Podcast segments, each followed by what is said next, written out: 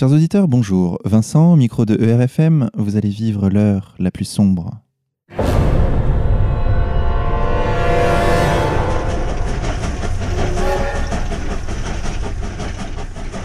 Chers auditeurs, pour cette 23e émission, nous avons le plaisir d'accueillir Lucien Cerise. Lucien, bonjour. Bonjour. Alors merci d'avoir accepté notre invitation. Lucien, vous êtes écrivain. Vous vous intéressez en particulier aux problématiques liées à l'ingénierie sociale. Vous allez d'ailleurs éditer ce mercredi 10 février un nouvel ouvrage intitulé Neuropirate, ouvrage qui est en fait un recueil de textes et de conférences, c'est bien ça? C'est ça, tout à fait. Mais remanié par vos soins et que vous avez rassemblé pour former ce nouvel opus disponible aux éditions Contre-Culture. Nous allons aborder le fond tout de suite, mais avant cela, laissez-moi informer nos auditeurs que nous avons également le plaisir d'avoir à nos côtés Pierre de Brague. Pierre, bonjour. Salut Vincent, salut euh, Lucien, Xavier. Pierre qui était de passage à Paris et qui euh, lui aussi s'intéresse au mind control. C'est donc euh, tout naturellement que nous l'avons invité aujourd'hui. Pierre, merci d'avoir accepté notre invitation. Oui, bah, je viens vous prêter main forte, bien que vous n'en ayez pas besoin. Mais comme euh, je m'intéresse effectivement à ces sujets, que j'étais de passage à Paris et que je veux saluer la sortie d'un livre événement, qui est le livre de Lucien Cerise, et je pense que je, pèse mes mots parce qu'il faut dire aux auditeurs que c'est un livre important qui va toucher des, questions essentielles. Donc euh, je suis très heureux de participer à cette émission avec vous. Merci Pierre.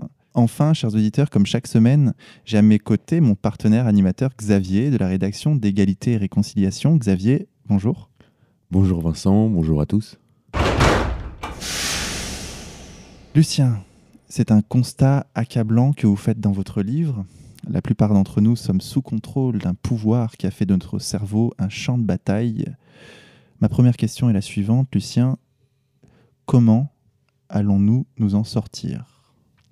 Alors, donc j'apprécie euh, que vous partiez sur cette question, surtout euh, dans cette formulation euh, qui permet donc d'éviter les faux problèmes. C'est peut-on s'en sortir? Hein? Non, il faut positiver et appliquer soi-même des techniques, on pourrait dire managériales, qui nous sont appliquées, mais pour les inverser.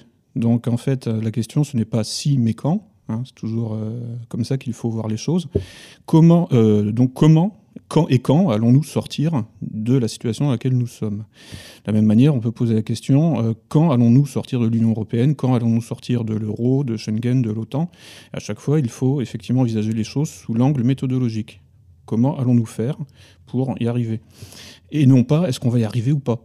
Parce que bon, là, c'est déjà perdu. Si si on commence euh, sur cette, euh, sur cette voie-là, bon, c'est pratiquement foutu d'avance parce que, euh, en fait, on est dans un état semi-dépressif dans lequel j'ai été pendant très longtemps, hein, comme beaucoup de gens d'ailleurs encore le sont aujourd'hui, et qui, en fait, ne comprennent pas qu'il faut, en fait, déplacer les problèmes. donc, comment allons-nous nous en sortir? Il y a plusieurs niveaux de réponse. Hein. Il y a un niveau de réponse individuel, ensuite collectif. Après ça, à l'intérieur de ça, donc il y a aussi, on peut détailler des nuances, euh, niveau de réponse politique, euh, philosophique euh, ou spirituelle.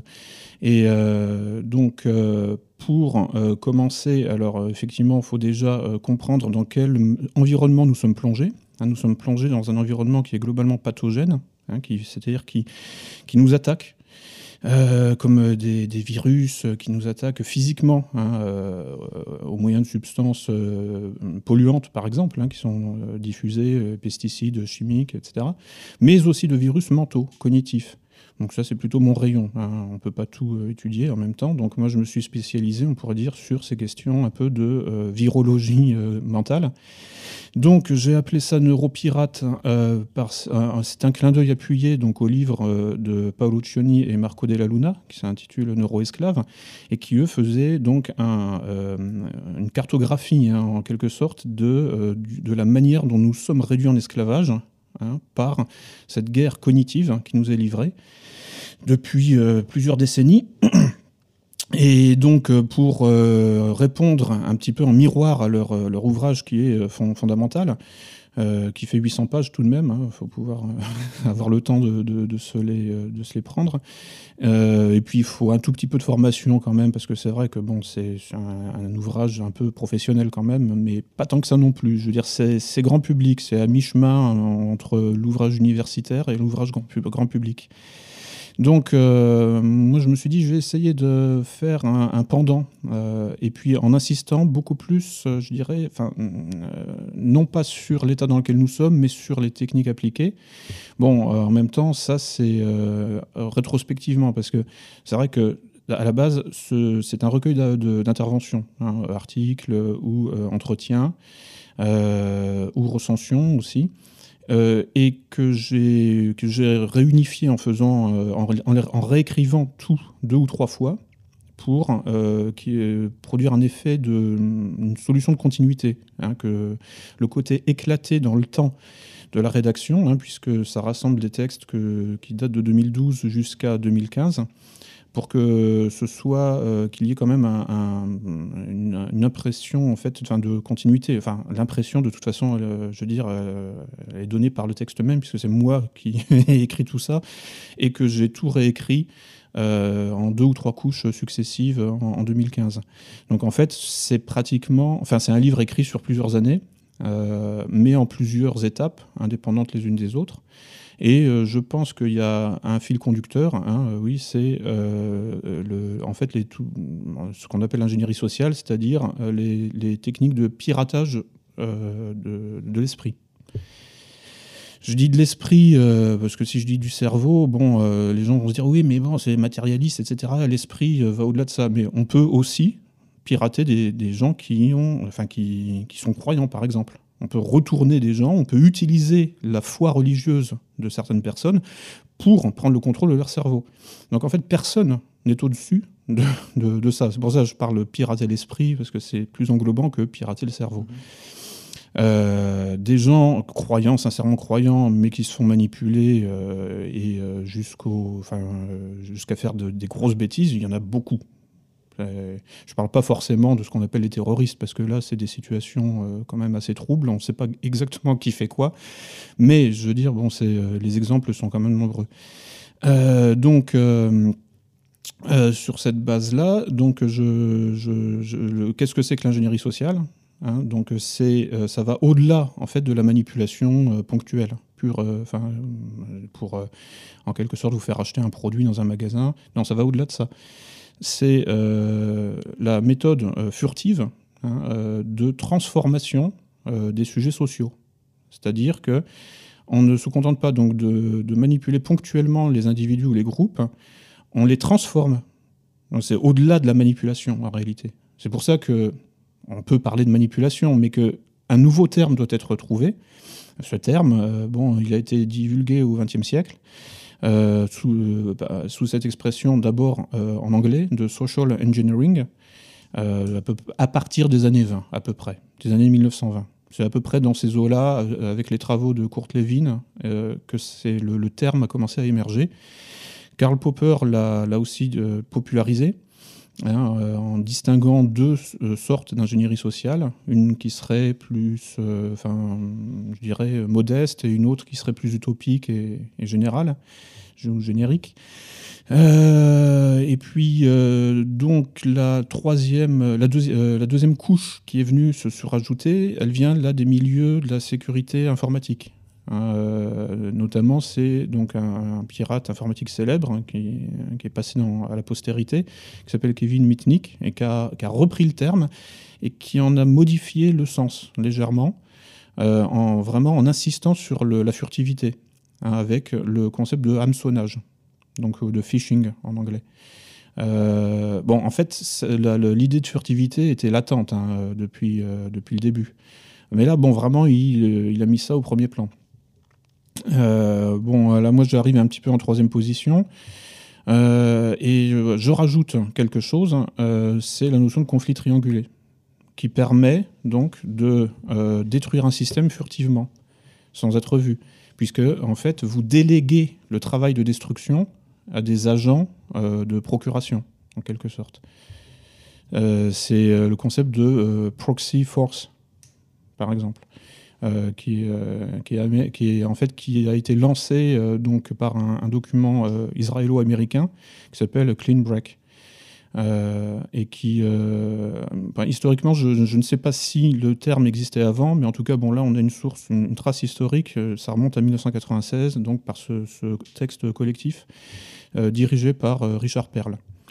Et donc, avec cet arsenal conceptuel, on commence à avoir une vision assez claire hein, de ce qui nous est appliqué, c'est-à-dire une transformation de notre nature, de notre être, prévue sur le long terme, hein, et même est prévue pour être définitive. Euh, là, on peut ensuite rebondir sur le transhumanisme. On peut parler de planification. Ah oui, totalement. Oui. C'est planifié pour, euh, le, toujours. Et c'est là où, donc, euh, ensuite, alors le, après l'ingénierie sociale, on arrive sur le transhumanisme, hein, forcément. c'est le, débouché logique. donc, c'est transformation de notre nature, notre être, euh, euh, et euh, furtif. Hein. il faut que ce soit, faut pas que ce soit vu parce que sinon forcément on va se braquer, on va dire non non non, ça va pas la tête, hein, puisque finalement bon, l'espèce humaine, si elle est arrivée là où elle est aujourd'hui, c'est qu'elle était viable et donc elle n'a pas besoin de changer. et donc pour contourner tous ces mécanismes là de, défense ou d'autodéfense, eh ben, il va falloir effectivement donc mettre en place des stratégies donc, de contournement et donc de piratage Hein, le piratage, forcément, euh, par définition, est furtif. Par définition, puisque si vous, si vous voyez le pirate pendant qu'il vous pirate, euh, il n'y a plus de piratage, hein. c'est juste une agression. Par exemple, pour un, un, individu lambda, il s'agit de quelque chose d'indicible, d'inconscient C'est ça? Euh, Comment ce sera perçu par un individu lambda? Euh, oui, ah bah, en fait, l'individu lambda euh, ne, sait pas qu'il se fait pirater, par, définition. C'est-à-dire que, si, par exemple, pour euh, revenir sur l'informatique, si vous êtes en train de travailler sur votre ordinateur et si vous voyez que, vous êtes que votre ordinateur est en train d'être piraté, mm, il n'est plus piraté. Vous voyez ce que je veux dire Donc, c'est-à-dire que là, il est, il est attaqué. Mais le piratage consiste en fait à avancer masqué, toujours. Hein. Et ça, c'est vraiment la règle. Euh, aujourd'hui, la guerre qui nous est livrée euh, est euh, furtive. Après, on, va sur les, guerres hybrides, hein, sur le concept de guerre hybride de, l'OTAN. Et troisième point, donc, comme principal, la principale action de cette ingénierie sociale vise à nous détruire dans un premier temps, en tout cas, et, puis définitivement, en réalité, je pense, parce que c'est un génocide, hein, de toute façon, qui vise à nous remplacer par autre chose des robots ou je sais pas quoi, enfin bref, une, nouvelle espèce augmentée ou des, joueurs de foot. Ou des une société de des joueurs, de, foot, du Barça avec des coupes quoi oui, bah, ça, peut, ça peut être ça aussi. Et euh, donc là, en fait, bon, euh, justement pour que la destruction euh, soit furtive, elle doit être réalisée par des agents indirects, hein. c'est-à-dire donc des délégués en quelque sorte, d'où le, enfin, ce que j'ai trouvé le concept de conflit triangulé. Alors là, Lucien, je me mets à la place de l'auditeur qui arrive, qui débarque, qui n'a jamais été sur égalité et réconciliation et qui vous écoute. La question qui va se poser, c'est la question du mobile. Pourquoi? Pourquoi ils veulent nous détruire? Est-ce que vous avez une réponse à ça? Oui, oui, oui. C'est en fait euh, parce que euh, nous faisons obstacle à un programme qui est euh, donc euh, qui, lui-même euh, un programme politique ou géopolitique hein, qu'on peut appeler nouvel ordre mondial ou puisque c'est George Bush père hein, qui, l'a utilisé, Nicolas Sarkozy. Donc c'est officiel. Hein, je me souviens de Sarkozy qui disait tous ensemble nous irons vers le nouvel ordre mondial et personne ne pourra nous, en empêcher. donc c'est c'est officiel quoi. Je veux dire c'est pas une. Manuel Valls l'a encore revendiqué récemment sur France 2. Oui, c'est fort possible. comme À propos de la COP 21. Ouais. Ah oui, oui. Bah oui voilà. voilà c'est le grand raout euh, mondialiste qui servent de prétexte à l'argumentaire. Euh. Voilà, ouais. bah, voilà, donc ça, bon, alors l'écologie peut servir de hameçon hein, en, ingénierie sociale, c'est-à-dire qu'on fait passer quelque chose sous couvert d'autre chose. Euh, c'est euh, pour nous modifier, c'est-à-dire en fait modifier nos, comportements, nos, habitus, nos habitudes, etc. Définitivement, hein, parce que là, il n'est pas, euh, en réalité, il n'est pas prévu d'en sortir hein, de, ces, nouveaux comportements écologistes. C'est pas pour 5 ans, 10 ans, non, non, c'est définitif. et donc, alors pourquoi? Pourquoi est-ce qu'on nous fait tout ça? Bah, C'est pour nous remplacer. C'est-à-dire que le, problème de la masse humaine que nous représentons, c'est que nous faisons obstacle donc à, l'automatisation générale de, la, planète. Quoi. parce que bah, le facteur humain est quand même relativement imprévisible. Pas tant que ça, il est, prévisible, mais bon, euh, malgré tout, euh, disons que la, psychologie humaine a des, constantes hein, euh, qui ne reposent pas justement sur, par exemple, la loi du fric, le capitalisme déchaîné. qui ne repose pas non plus sur la robotisation. donc en fait, nous sommes juste une variable d'ajustement hein, pour l'instant. Donc le capitalisme nous a utilisés tant qu'il avait besoin de nous. Euh, maintenant, il n'a plus besoin de nous parce qu'il y, a un processus d'automatisation, enfin de robotisation généralisée. Donc, en fait, on peut, il peut nous liquider, hein, on ne sert plus à rien. Euh, tant qu'on avait besoin de main-d'œuvre hein, euh, pour fabriquer des, ponts, des usines ou je sais pas quoi, enfin, pour travailler en usine, bon, on était nécessaire. Donc, en fait, là, il y a quand même ensuite un, échelonnement hein, des, des, populations à éliminer. Donc, on commence par éliminer ceux qui pensent, ensuite on éliminera même ceux qui travaillent, hein, sans penser. Euh, donc euh, et euh, ce parce que en fait bon c'est vraiment l'espèce qui est menacée, hein, c'est pas uniquement les Européens. là en ce moment là depuis depuis quelques mois on voit une grosse offensive pour enfin à caractère comment dire ça immigrationniste hein, pour vraiment nous liquider, liquider les Européens quoi physiquement. Euh, mais bon, les gens qui sont utilisés pour faire ça, hein, qui sont triangulés dans, la structure euh, ternaire, bon, eux-mêmes seront liquidés ensuite, hein, de toute façon. voilà. Ils, sont, ils sont là pour nous tuer, mais ensuite eux-mêmes seront, euh, seront, seront, seront, assassinés, enfin seront, seront remplacés. et, à côté de ça, on nous parle de, de, leur enlever la nationalité française alors qu'ils sont systématiquement éliminés à l'assaut. Il n'y a même pas de tentative d'arrestation. quoi. Oui. Mmh, mmh, Donc euh, eux, ce seraient justement les, les proxys dont vous parliez. Euh, voilà, oui. Mmh, Et qui, eux-mêmes. Oui, pardon. Non, il me semble que dans ton livre, tu parles de l'effondrement des sociétés complexes hein, comme un phénomène de l'ingénierie sociale négative. Et donc, tu parles, tu évoques des outils de cette ingénierie sociale négative. Et donc, tu, tu cites l'immigrationnisme, effectivement.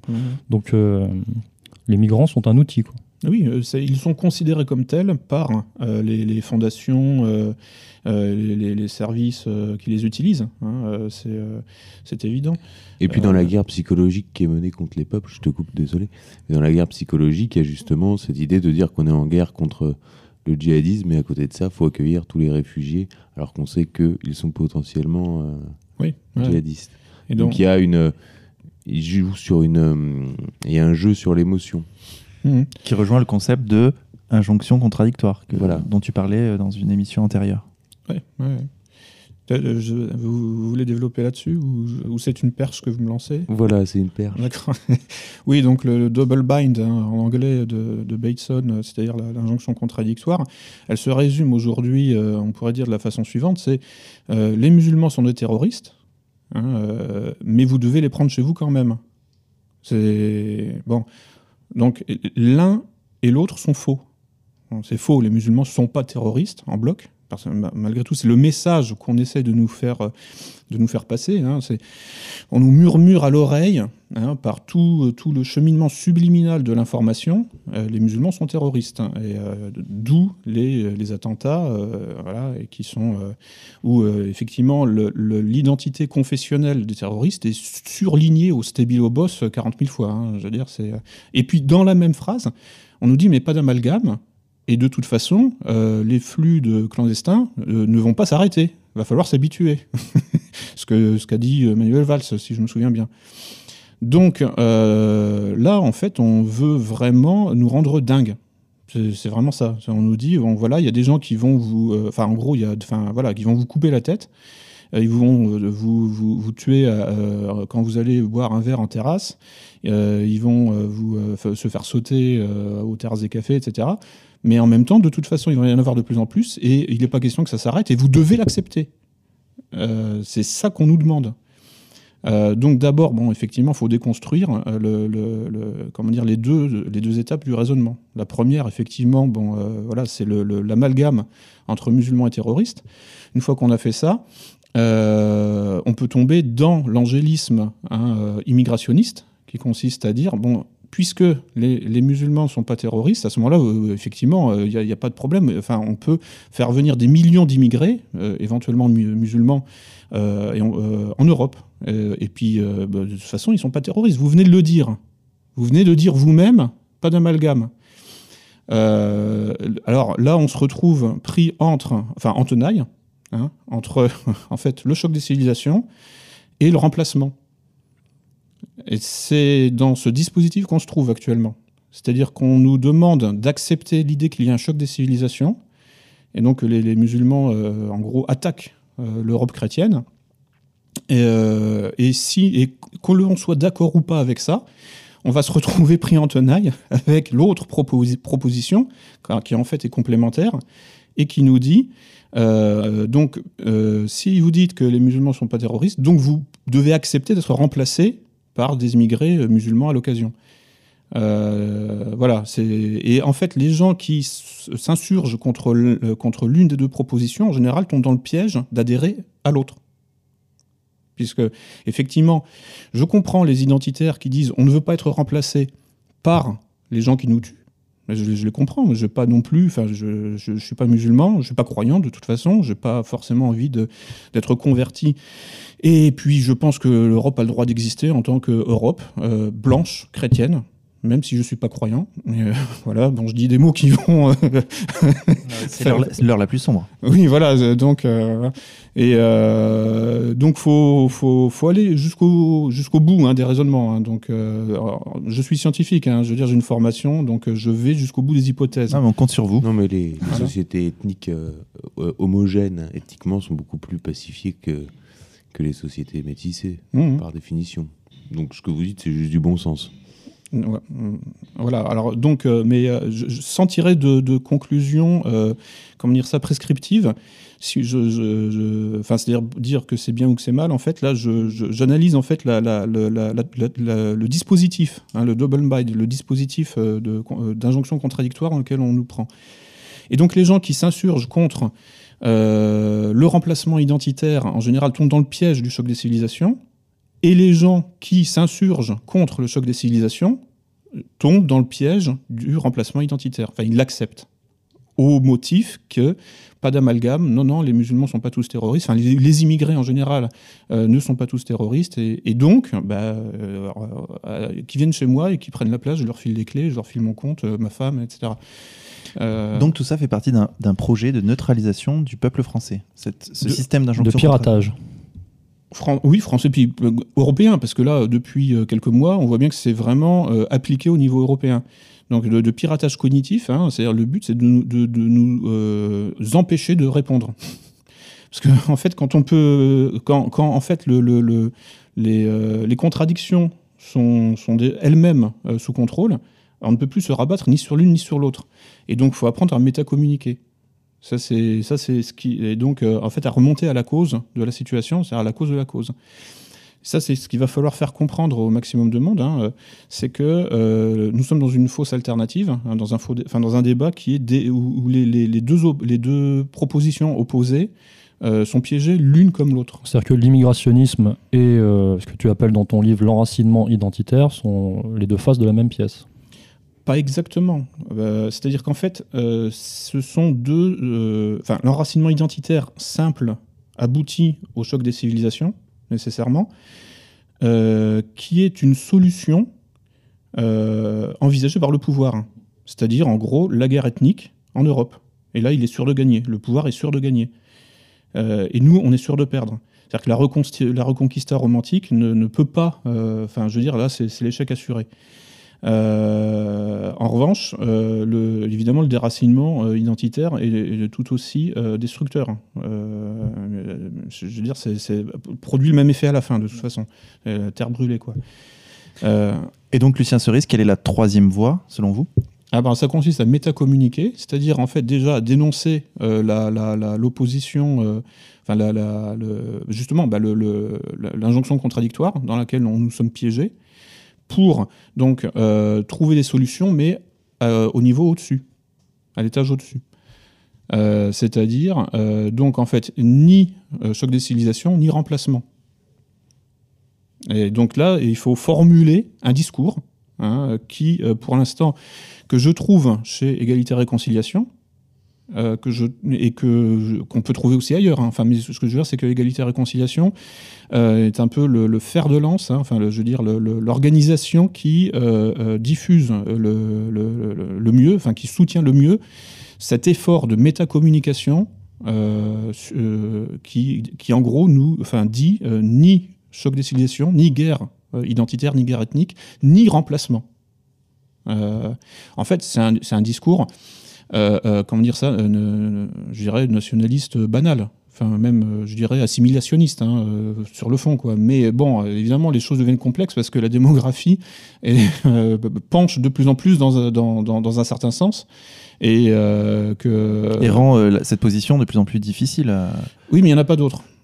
Parce que les deux autres là c'est-à-dire à l'étage en dessous c'est-à-dire guerre euh, guerre ou remplacement, euh, de toute façon, euh, aboutissent à des, souffrances innommables. de toute façon. donc, si on ne veut pas mourir dans d'atroces souffrances, et, si on, et même si on pense aux, immigrés clandestins qui, eux-mêmes, de toute façon, sont menacés, si, on, si on se place dans un point de vue hyper altruiste, c'est-à-dire vraiment, vraiment où il faut s'ouvrir au monde, etc., l'intérêt même des clandestins, c'est que ce soit la paix en France pour qu'ils puissent avoir leurs aides sociales sans, travailler, etc. Voilà, même l'intérêt du clandestin de base qui vient ici pour euh, violer une Allemande à Cologne, son intérêt c'est que ce soit la paix en Europe, malgré tout. Donc il faut aussi comprendre que si on pousse cet altruisme un peu gauchisant, là en fait, euh, qui est une sorte de d'excroissance d'un christianisme, euh, enfin le bon samaritain quoi, qui donne tout à l'autre, etc. Euh, même si on va jusqu'au bout de ça, hein, de, l'abolition euh, de l'Europe chrétienne et blanche, hein, de toute façon, c'est l'intérêt des clandestins et des remplaçants euh, que, ce, soit la paix ici. parce que c'est pas le but, hein, évidemment. Enfin, c'est pas le but de, l'oligarchie qui triangule le conflit de toute façon, puisque le, à la fin, le but c'est la liquidation de, toute vie sur, Terre. Euh, de l'oligarchie, je précise occidentale, parce qu'il y a d'autres oligarchies qui ne qui sont pas forcément totalement sur cette ligne-là. Pierre? Oui, bah, la question que je voulais poser, mais que tu as déjà évoquée tout à l'heure, c'est euh, jusqu'où peut aller ce piratage? Donc pour toi, ça va jusqu'à la négation même de l'humanité euh, Oui, oui, oui, bah c'est ça, oui. De toute façon, en gros, ce que l'on voyait dans la science-fiction il y a quelques années, ça passe dans la réalité. Hein. Donc, euh, bah, c'est une question que je voulais te poser aussi. Est-ce que la réalité, on peut faire des parallèles, tu sais, avec euh, Matrix et compagnie, mais mhm. est-ce que la réalité, au sens euh, qu'on l'entend aujourd'hui, est devenue une fiction? Oui, c'est un peu ça, oui. C'est-à-dire que le, les schémas divulgués dans la, dans la science-fiction sont en train de passer dans la réalité l'humanité augmentée, etc. Euh, mais Même euh, sur la mise en scène euh, pour tout un tas d'événements, même au, quotidien, on est vraiment passé à un niveau supérieur de la, société du spectacle, de la société de consommation. On a construit une, sorte de, réalité parallèle mmh, mmh. qui prend le dessus au niveau individuel, au niveau des codes sociaux, qui c'est assez effrayant. Oui, oui. Euh, en fait, vous, voulez parler de la, euh, comment dire ça, de, des mises en scène médiatiques. Euh oui, mais, je parlais même de cette espèce de simulacre du réel dans lequel les médias, la manipulation du langage, euh, de tout un tas de choses nous, nous enferment de plus en plus. Oui, oui bien sûr, oui. Bah, bah avec un décalage croissant justement entre les, metteurs en scène et, le public, qui, qui, en fait euh, euh, commence à trouver finalement que le spectacle est contre lui en réalité.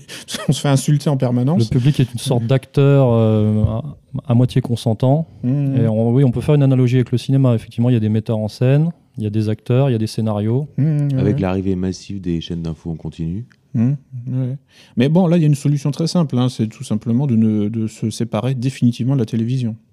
Voilà, ça, c'est quelque chose qu'il faut. Euh, ça, ça fait partie des moyens de sortir de- des problèmes, enfin de, commencer en fait à. euh, il faut vraiment, et il faut le faire. Enfin, c'est une discipline. hein, je veux dire, euh, dans vos familles, n'hésitez pas à saboter les télés. Je- veux dire, faut- je, suis sérieux. Hein, je dis pas ça pour, euh, pour euh, comme ça sur le ton de la plaisanterie. Euh, C'est absolument indispensable. Moi, je vois la différence entre les gens qui sont sous influence de la télé, enfin les gens, euh, génération de mes parents, tout ça, entre 60 et 70 ans, euh, bah, ils sont totalement inoffensifs. Ils sont domestiqués, mais à un point où euh, j'ai envie de les frapper. Je veux dire, je, en fait, c'est difficile de discuter. C'est pas parce qu'on n'est pas d'accord, c'est que il n'y a pas de point de contact. Mmh. C'est- ils sont totalement, euh, euh, comment dire, sous contrôle totalement sous contrôle, lo- euh, lobotomisé, je dirais. Enfin, bon, c'est un peu méchant, mais non, parce qu'ils sont parfois encore capables de travailler ou d'avoir une activité intellectuelle. Mais en fait, il faut faire l'expérience hein, de se couper de la télé. En réalité, y a, en- tout, tout change sans que, et, enfin, euh, tout change et rien ne change en même temps. C'est-à-dire que d'un seul coup, on, se réapproprie sa souveraineté euh, cognitive, et en fait, on voit les choses différemment. Mais bon, sur le fond, euh, évidemment, on n'est pas transformé. hein, mais euh, c'est, mais c'est, je sais pas, on doit récupérer 50 points de QI, quoi. Enfin, ou de capacité de concentration, en tout cas. Ça, c'est, certain. Euh, et, puis surtout, en fait, on redevient actif. Euh, et bon, moi, tous les gens qui sont sous influence de la télé sont totalement passifs. Euh, c'est du, point de vue de l'information. hein. Et donc, en fait, on peut avoir des choses extraordinaires. hein. Enfin, des gens. euh, bon, j'ai des liens dans, les pays de l'Est. Les gens euh, peuvent être encore viscéralement racistes. Racistes, hein, je dis pas racialistes, mais racistes. Mais voter pour les partis qui leur promettent plus d'immigrés quand même. Tout ça parce que, à cause de l'influence de la télé. Mais Lucien, est-ce que c'est vraiment nouveau ça? Est-ce que de tout temps, finalement, les peuples n'ont pas été euh, dans cette situation finalement un peu passive et que leur histoire a été faite par des minorités pensantes euh, et qu'en fait, finalement, ce que vous dites, c'est simplement euh, une actualisation de ce qui a existé depuis toujours. Euh, pas exactement, non, parce que, alors, effectivement, bon, on peut remonter jusqu'à Platon, jusqu'à Sun Tzu euh, pour euh, faire un- une histoire euh, de- des techniques de manipulation. Mais bon, il n'y avait quand même pas le programme de liquider l'espèce humaine. Euh, donc, dans Il y a le- quand même eu des guerres euh, meurtrières euh, qui, ou- qui- Mais la guerre, c'est pas forcément une négation de l'humanité. Tu vois, c'est du caractère ou de l'identité naturelle de, Elle peut de être l'humain. Oui, alors premièrement, elle peut être codifiée, mais, mais surtout, effectivement, une guerre, c'est pas pour liquider l'espèce. Là le, projet. euh, Aujourd'hui, on en est là. Il faut vraiment liquider l'espèce et, euh, produire autre chose. Qui, euh, enfin, tout ce qui tourne autour du LGBT, par exemple, c'est plus qu'un changement de civilisation.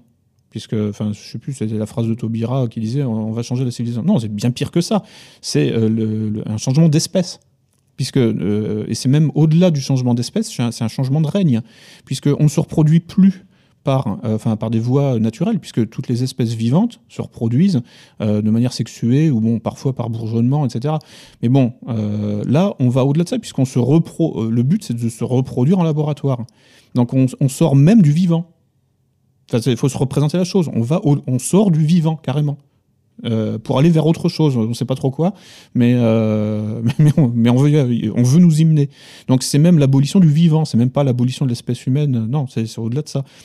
Pour aller, euh, et en fait le programme kabbalistique hein, qui est derrière ça, c'est donc le, mélange de tout.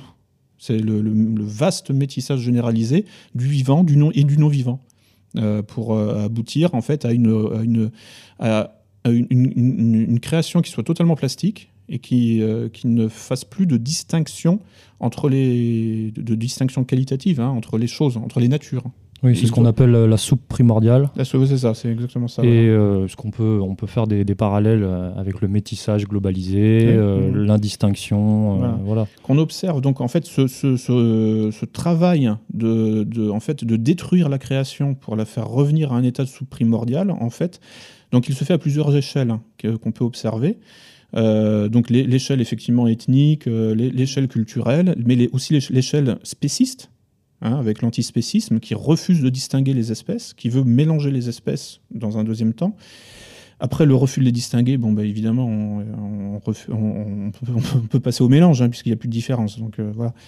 Euh, et, et- et voilà, donc, c'est, c'est, euh, donc là, en fait, on, on sort de la soupe primordiale et on veut nous y faire Bien revenir. sûr, ouais. Parce qu'il y a un refus de la vie, en fait. Un refus de la vie en tant qu'évolution créatrice Oui, et en tant que mouvement, que- qu'histoire même. euh, c'est, Mmh, ouais, ouais. c'est, on va, le but, c'est la dissol- dissolution de, de la vie humaine, des identités, De tout. de tout. Voilà. Tout ce qui compose Lucien, qui la- compose l'homme. Moi, j'ai juste pour euh, finir là-dessus, j'ai une question du coup. J'ai relevé dans ton livre euh, une formule qui m'intéresse, c'est le combat de l'homéostasie contre le déséquilibre. Mhm. Donc, euh, pour euh, coller avec ce que, j'expliquais, c'est est-ce que c'est pour toi le combat de le- finalement de la vie contre l'antivie, si on, si on peut dire? Est-ce que vous pouvez déjà définir le mot homéostasie? Oui. En gros, ça veut dire stabilité. Voilà, équilibre, stabilité.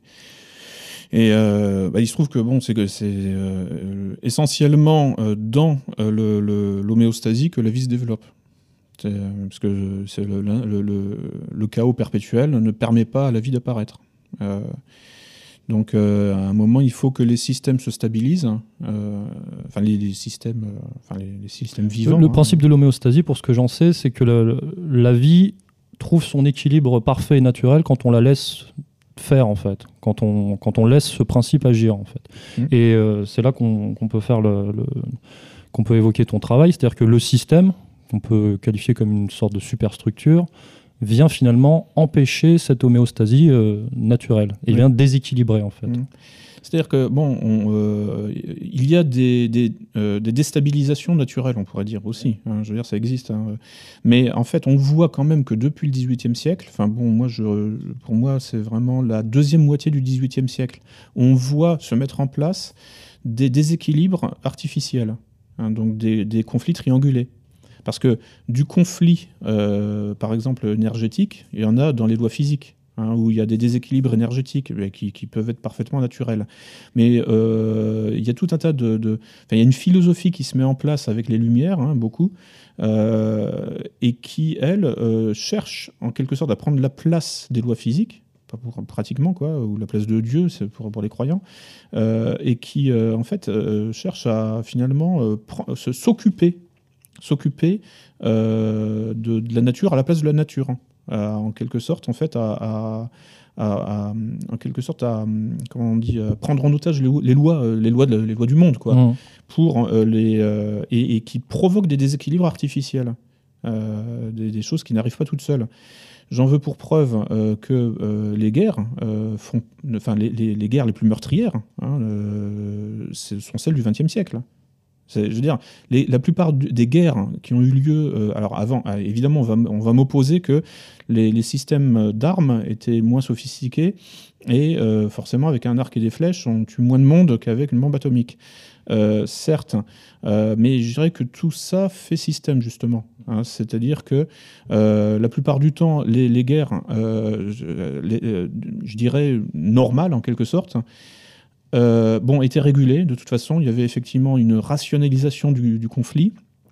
Elles étaient euh, ritualisées, très symbolisées, et euh, elles faisaient pas autant de morts, non pas uniquement pour des raisons techniques, mais aussi parce que les gens savaient s'arrêter.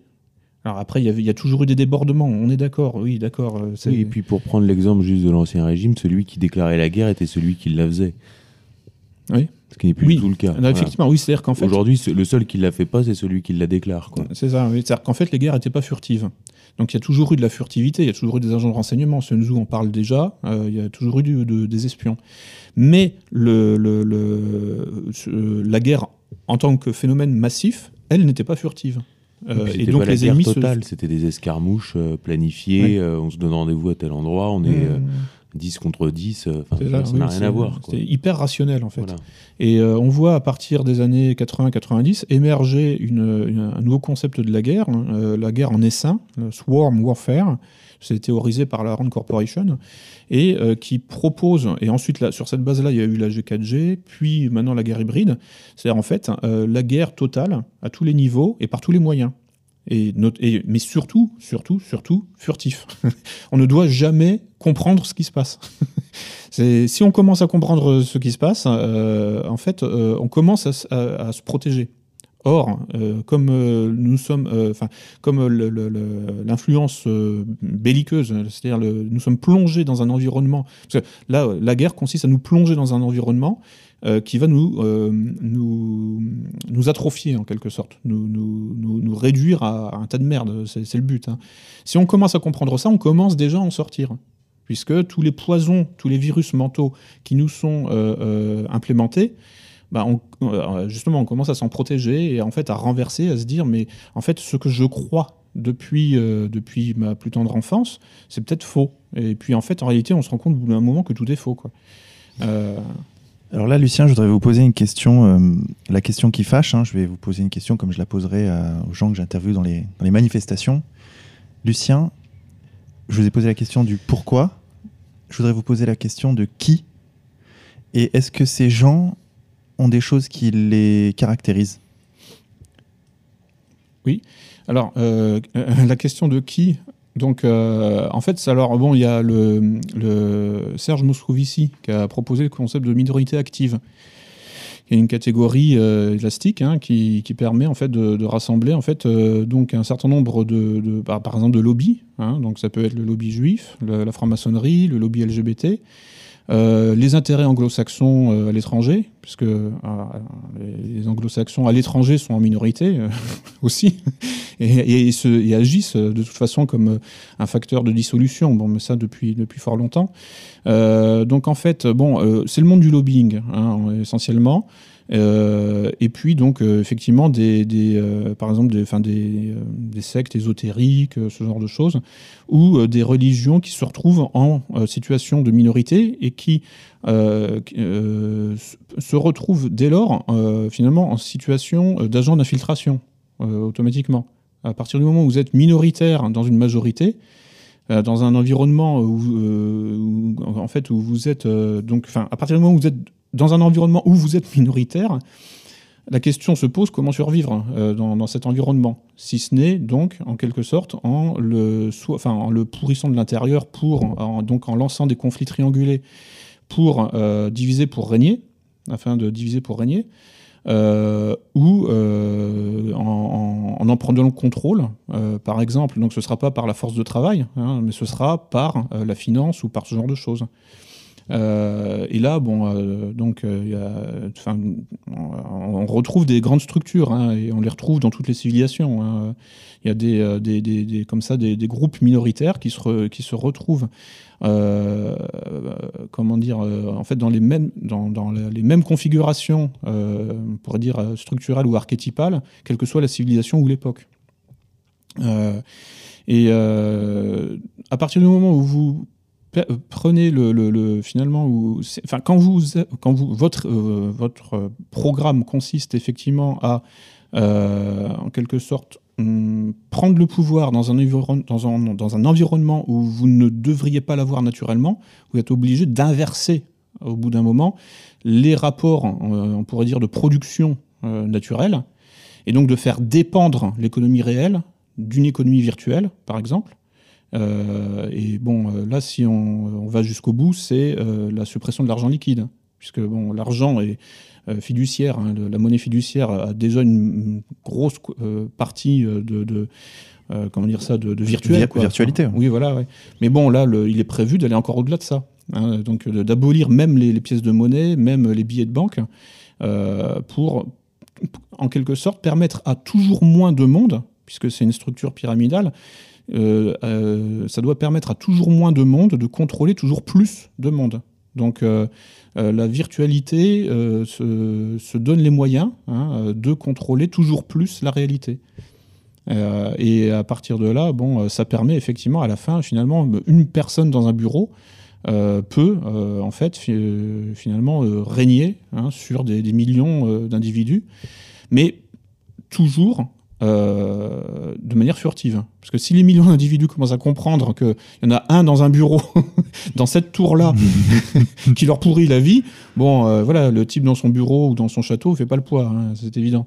Donc, euh, il faut absolument que ce- cet individu ou ce, ce collectif minoritaire parvienne à pirater le, le cerveau de la majorité pour que cette majorité jamais ne le voit ne voient la structure de domination hiérarchique et, et, ne la comprennent. Et, ne la comprennent. et de, de, ce point de vue-là, la finance est un cas d'école, puisqu'en fait, on est là face à un système euh, que les gens ne comprennent pas. Très peu de gens, peut-être, je sais pas, moins d'un pour cent des Français savent ce qu'est la dette réellement. Mmh.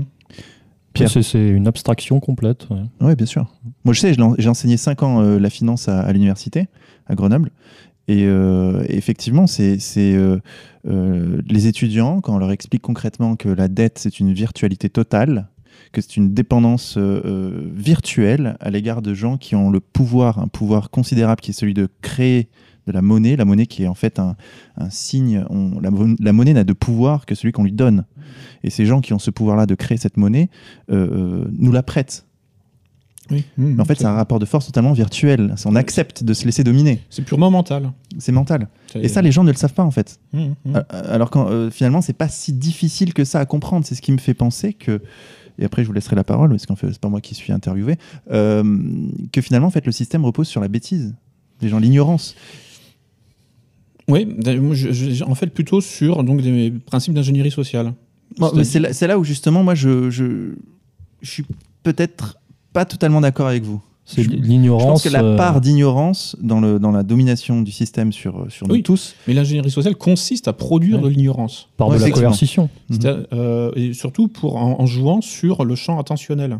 C'est-à-dire en fait sur la focalisation de la conscience. Donc c'est là où on peut mobiliser le triangle de Karpman. C'est-à-dire qu'à partir du moment où vous voyez quelqu'un comme une victime, bah, vous pensez pas de mal d'elle, forcément, puisqu'elle est victime. Euh, et donc, elle peut commencer à vous pourrir la vie. Et jamais vous ne penserez que c'est cette personne qui vous pourrit la vie, puisque c'est une victime. Donc, si vous êtes incapable de- d'endosser le rôle de la victime euh, absolue, définitive, éternelle, à ce moment-là, vous pouvez pérenniser votre système de domination mentale. Euh, ce que font très bien les minorités actives, qui, euh, qui endossent ce rôle, qui, euh, qui, qui passent à la télé pour dire ah on est persécuté, ce qui enfin démentant par là même qu'elles qu'elles sont au pouvoir, enfin qu'elles ne sont pas persécutées puisque elles ont les moyens de, de, de, forcer des millions de gens à croire qu'elles sont persécutées.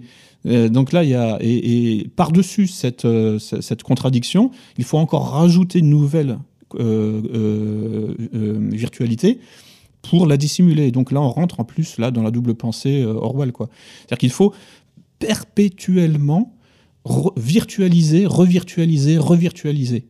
Parce que sinon, ce système euh, donc de, contradiction maximum entre la réalité et la, vision mentale euh, bah, se, dissout, enfin, se, disloque très rapidement. Donc c'est un effort co- continuel pour que le pouvoir parvienne à se faire percevoir euh, euh, comme la victime. euh, Voilà, et sur la victimisation, je recommanderais aux auditeurs de, de RFM le film de Carpenter, The Thing.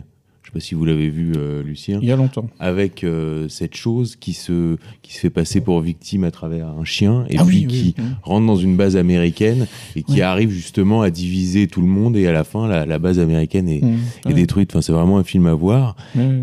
Et d'un point de vue plus général, l'objectif de, nos dirigeants n'est-il pas plutôt la, destruction de toute frontière? Vous avez évoqué la, destruction de la frontière, enfin le transhumanisme avec euh, la, la fin de la frontière entre le vivant et le mort, entre les hommes et les femmes, euh, ainsi de suite. Et puis les problèmes qui deviennent tous euh, globaux parce qu'on veut bien qu'ils soient globaux. Est-ce que vous ne croyez pas que ce qui caractérise euh, généralement cette ingénierie sociale, c'est la destruction de toute frontière. C'est ça, oui. Bah, en fait, la destruction de toute frontière, euh, c'est la destruction de toute identité. C'est la même chose, hein, puisque une identité, forcément, euh, a des, a des, comment dire ça, une enveloppe, une enveloppe charnelle, nécessairement, pour, pour se distinguer. euh, Enfin, c'est pour qu'une identité puisse exister en tant qu'elle est ce qu'elle est.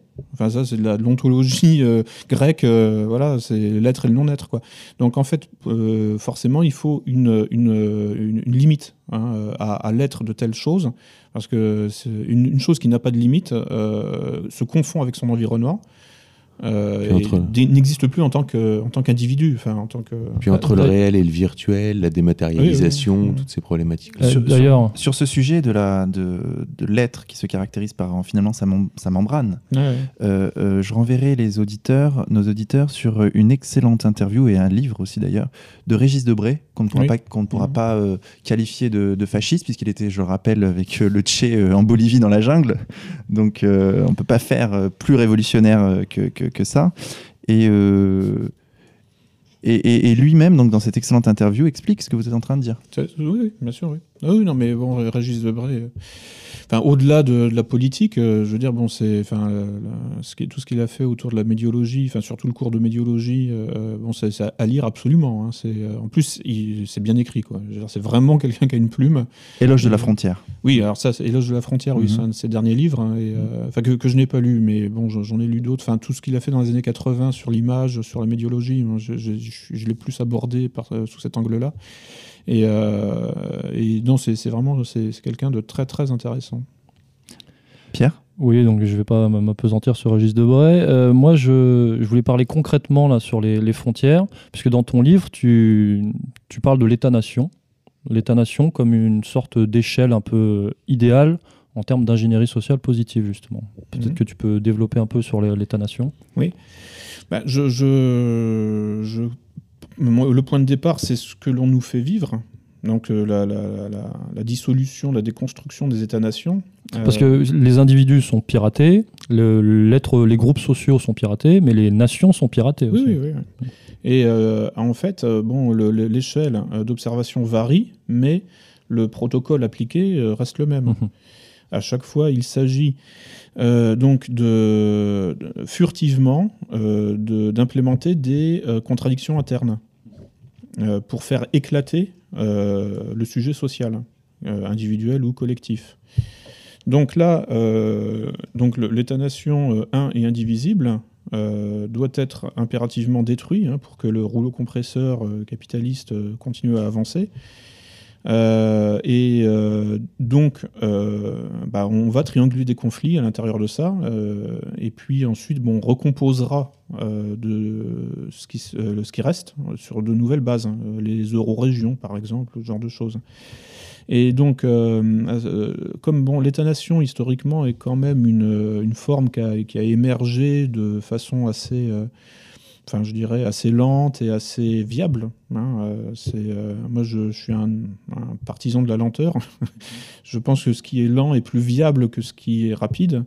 Bah, en, en règle générale, évidemment, il y a toujours des exceptions. C'est plus naturel qu'artificiel pour le coup. Voilà, bon, c'est euh, c'est aussi dans, dans mon, dans mon bouquin, là, je parle de, de, je parle de révolution lente, par exemple. Enfin, J'essaie de penser, en fait, euh, de faire l'ingénierie sociale positive, c'est-à-dire de- d'inverser la, destruction euh, qu'on nous fait subir de façon donc furtive et triangulée, etc. Bon, donc je, propose la, notion de révolution lente pour inverser euh, le, phénomène et pour, pour reconstituer du, national, euh, donc, ou, enfin en tout cas reconstituer de la frontière hein, à tous les niveaux de l'existence, hein, puisque c'est vraiment c'est fractal quoi. C'est enfin toutes les limites, toutes les frontières sont attaquées. Euh, à toutes les échelles de l'existence, Mhm. à toutes les échelles de l'être avec Ouais. un grand E. Bah, ça va dans le principe de dissolution. quoi. Euh, de dissolution intégrale, euh, ontologique, cosmique, et euh, qui et voilà. donc, enfin, c'est, c'est- en fait effectivement, alors c'est au-delà du nationalisme, hein, évidemment. C'est là, on est dans la dans un, projet, on pourrait dire quasi spirituel, quoi. Mais bon. euh, pour ce qui nous concerne, euh, à notre échelle de vie, euh, effectivement, la souveraineté nationale, hein, et puis la souveraineté alimentaire, énergétique, tout ça, mais en politique ou en géopolitique, ça prend la forme de la souveraineté nationale. C'est une façon donc de, réinsérer, là aussi de manière fractale, de la souveraineté au niveau euh, des- de l'échelle euh, de vie géopolitique. Euh, Je ne sais pas si, je suis, si vous me suivez. Si, si, si. Si, si, on vous suit, on vous l'État-nation comme alternative à. La dissolution Ah, la mondialiste. Oui, voilà, oui, enfin, euh, au supranationalisme. À ne pas confondre avec l'internationalisme. Euh, je propose un, un- un slogan euh, là dans, dans la, la nouvelle préface, hein, c'est l'égoïsme national, euh, condition de l'altruisme international. Parce que bon, euh, on peut pas faire. euh, il s'agit pas d'être de gauche, c'est pas ça. Mais je veux dire, à l'heure de la mondialisation, euh, bon, la question internationale se pose nécessairement. hein. On peut pas faire abstraction de ça, c'est plus possible, puisque effectivement, on est tout. Enfin, il y a une forme euh, incontournable de mondialisation. Aujourd'hui, c'est euh, voilà. C'est-à-dire qu'en fait, on a fait le tour de la Terre. Euh, je pense que à peu près chaque centimètre carré de la surface de la Terre peut être vu depuis l'espace en plus. Enfin bon, donc ça sert à rien de s'imaginer qu'on va reconstituer des systèmes clos. hein. Là, on est contraint, qu'on le veuille ou non, ça peut ne pas faire plaisir à certaines personnes. On est obligé à une forme d'ouverture internationale. Maintenant, euh, chacun chez soi aussi, hein, euh, les moutons seront bien gardés. C'est-à-dire que, bon, euh, malgré tout, il y a des émergences nationales, effectivement, qui, qui ont pris leur temps et qui sont viables pour cette raison-là. Donc, si elles doivent disparaître, il faut que cela soit aussi de façon viable. Vous voyez ce que je veux dire? Mhm. Donc, c'est pas à des, à des individus à, à- à Bruxelles de le décider. Parce que c'est là le problème. Là, je, rebond, je euh, rebondis sur ce que je disais tout à l'heure quand j'ai vu. Je pense que euh, dans la deuxième moitié du XVIIIe siècle, il y a un projet de prise en charge de l'évolution des sociétés, une prise en charge consciente qui, s'est vraiment mis en place au niveau global. Euh, et donc là, bon, je, pense il faut revenir à une forme de naturalité de, l'évolution des sociétés, même si ça doit aboutir à leur disparition. Mais elles doivent mourir de leur belle mort. Alors là, qu'est-ce qu'on voit? On, on nous euthanasie. C'est, euh, L'Europe Ouais. est en train d'être euthanasiée. Euh, et, et, euh, et le reste du monde suivra, hein, de toute façon. Donc, enfin, je veux dire, les, les gens qui disent, par exemple, qui nous écoutent et qui se disent, moi, je m'en fous, je suis pas européen, mais euh, ils sont sur la liste, hein, juste- ils sont juste après. hein. Donc, il faut effectivement être internationaliste et euh, donc euh, ça- se, se dire, bon, tous ensemble, en gros, hein, euh, en fait, c'est le principe de l'alternationalisme. hein, je, je crois que c'est Jean-Claude Martinez ou je sais plus qui ça, qui lançait ça. ça. hein. C'est en fait nationaliste du monde, unissez, unissez-vous quoi. Et c'est-à-dire, et c'est pour ça que je dis que, alors dans la hiérarchie des, pri- des priorités, l'égoïsme national doit primer, hein, évidemment, euh, dans une perspective de coopération internationale pour que, euh, pour rétablir une euh, une mondialisation viable. Parce que bon, voilà, je pense que là, la, la mondialisation, euh, elle est de facto. hein. je parle pas de mondialisme, Mhm. mais je parle d'échanges internationaux. Quoi. Donc là, si on transpose avec les, les problématiques actuelles, on peut rejoindre les, les analyses de- liées au, au protectionnisme européen, par exemple? Euh, oui, enfin bon, pourquoi passer à l'échelle européenne? Parlons de Non, protectionnisme Bien national. sûr, national Voilà. et peut-être européen aussi. Ah bah, si ça doit arriver, je- il faut que ce Pas soit. forcément dans le cadre de l'Union européenne. on Non, mais c'est ça, voilà. Et si ça doit venir, je pense qu'il faut que ça vienne de façon décentralisée. Euh, c'est la différence entre la vie euh, naturelle, je dirais, et les projets utopiques. hein. c'est que la vie se développe de façon décentralisée, euh, de façon, comment dire, euh, je dirais, enfin, elle n'obéit pas à un projet conscient, élaboré en plusieurs points, etc. Euh, il y a violence en général quand vous avez un petit groupe de gens qui se disent bon bah nous on a les moyens d'imposer Mhm. euh, un plan en trois points, etc. Là, là, en général, ça, ça passe mal. D'où les stratégies qui, qui sont obligées de mettre en place, c'est-à-dire de, euh, de furtivité et de, de pour avancer masqué, hameçonnage et, et- et- et tout ce qui va avec. Sinon, ça passe pas. La vie n'est pas une programmation. Euh, pas consciente, en tout cas. Donc Lucien Cerise, ce que vous dites finalement rejoint assez euh, bien le sous-titre de Comprendre l'Empire d'Alain Soral. Mhm. Demain, la gouvernance globale ou la révolte des nations. C'est ça, c'est ça. Oui, oui. Est-ce que vous pouvez nous en dire, euh, conclure peut-être même euh, sur ça? Oui, euh, bah, euh, effectivement, c'est, l'alternative euh, unique. hein, à, savoir que bon, si les nations ne se révoltent pas, et bon, pour cela, effectivement, il faut savoir dialoguer hein, entre les nations. au, comment dire ça, en fait, au, avec en perspective, effectivement, la souveraineté nationale. Euh, et un retour à la souveraineté nationale, ce qui suppose évidemment de démanteler l'Union européenne, euh, l'euro, euh, Schengen, l'OTAN et tous ces trucs-là. C'est-à-dire que c'est ça ou rien, quoi, en fait. Enfin, je veux dire, sinon on va crever la gueule ouverte, quoi. Et donc, à partir de là, bon, voilà, c'est les, choses sont parfaitement claires. ensuite, concrètement, on va dire, ah oui, qu'est-ce qu'on peut faire À la fin des conférences, parfois, les gens ils lèvent le main et puis, eh, qu'est-ce qu'on peut faire? Bah, Je veux dire, la solution. Les gens qui me demandent ça, en général, c'est parce qu'ils ont 3 heures, 4 heures de télé dans la tête par jour. Hein, c'est quasi obligé. Quoi. Donc en fait, c'est pas, pas très compliqué. Justement, la télé vise à empêcher de trouver des solutions évidentes. En fait, c'est là la véritable influence de la télé. La solution est évidente. C'est vous prenez votre carte dans un parti ou au moins dans une organisation militante euh, nationaliste. Point barre. C'est pas compliqué quand même. Mais il y a encore des gens qui n'arrivent même pas à euh, conclure sur euh, cette, solution évidente. C'est tout le, but de la télévision et puis du, spectacle en général. C'est de nous empêcher de trouver les solutions les plus évidentes. Euh, donc la, la, première chose, évidemment, c'est de se couper définitivement de la télé. Alors, on peut regarder des extraits sur Internet, hein, c'est pas le problème, mais Internet, c'est proactif. Quoi. on n'est jamais réellement passif, même quand on regarde une heure d'images sur Internet. Euh, il y a tout un tas. Euh, l'état psychologique dans lequel nous sommes euh, sur Internet n'est pas le même que, ce, que celui où on se retrouve plongé en état d'hypnose, hein, légère, mais d'hypnose quand même, devant la télé. La même façon, bon, le cinéma, bon, j'y vais plus, pas envie, j'en ai marre de filer du fric à l'ennemi, mais l'état psychologique dans lequel on est, aussi, je vais au spectacle quand je vais au cinéma. Donc il y a un contrat hein, de, de, de, de spectateur, c'est pas la même chose. Mais la télévision veut se faire passer pour du réel. Et euh, donc c'est là où le, contrat en fait est, biaisé. Et donc là la télévision est vraiment le premier ennemi euh, pour nous pour nous quoi. Enfin pour nous pour le pour l'humanité en réalité. Hein, pour, donc, euh, mais surtout, bon, ben voilà, quoi, faut, faut, faut, militer, c'est tout. C'est faut, faut, en, politique politicienne. Hein, et puis les gens qui vraiment euh, n'aiment pas ça, bon, il reste tout un tas de clubs, d'organisations, d'associations, euh, enfin comme ER par exemple, hein, évidemment.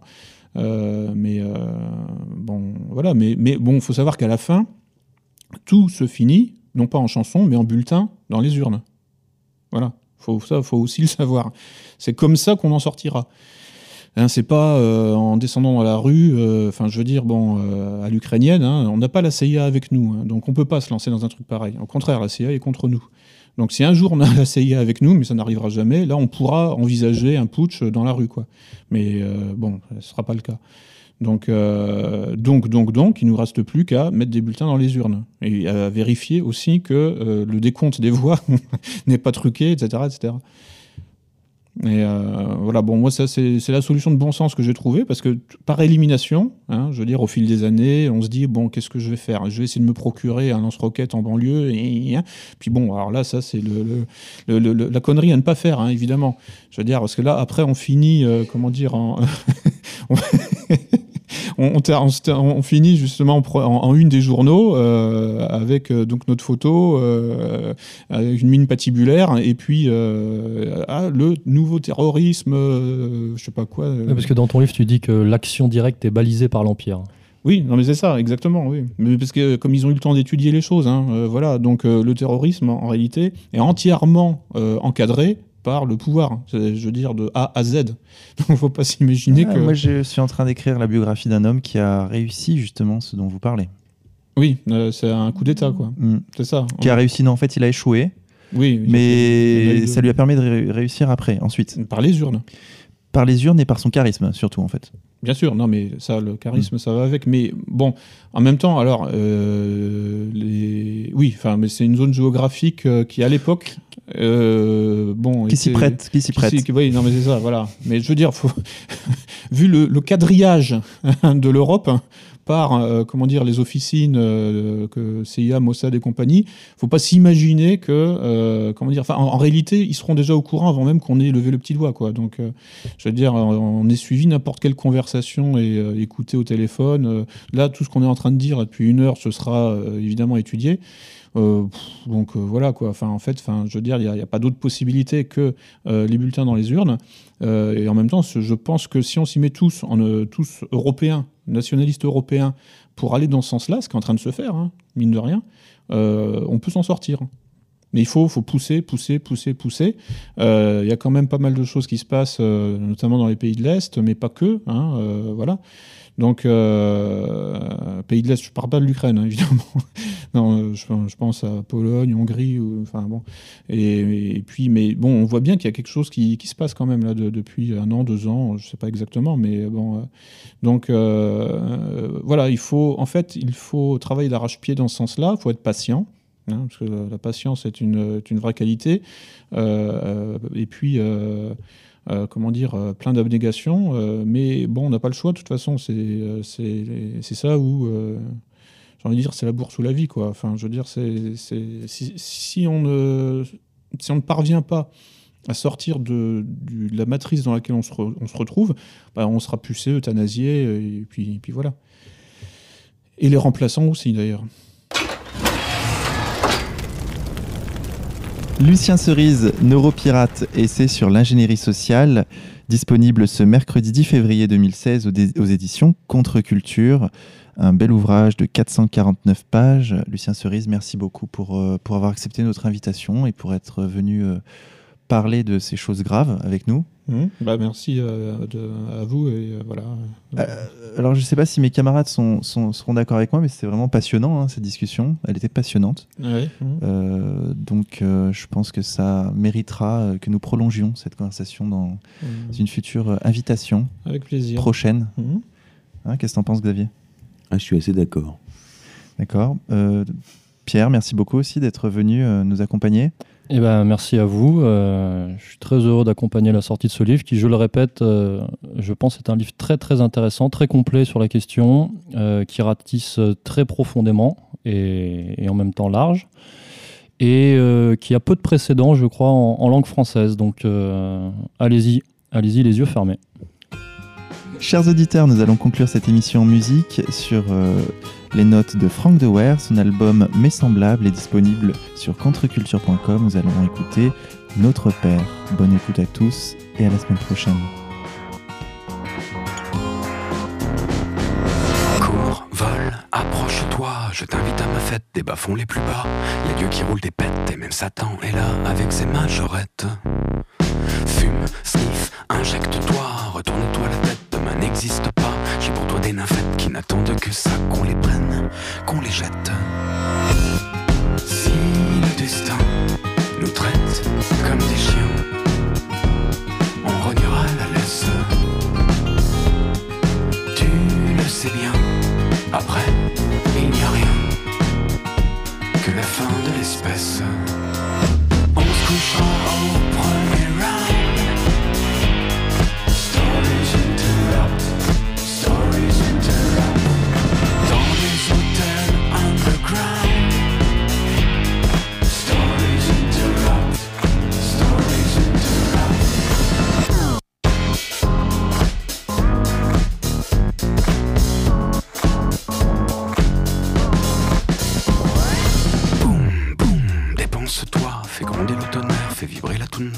Que chaque centimètre que tu laisses derrière toi soit une heure qui s'émiette. Cours, sprint, échappe-toi. Oublie la calculette, ne t'équationne pas.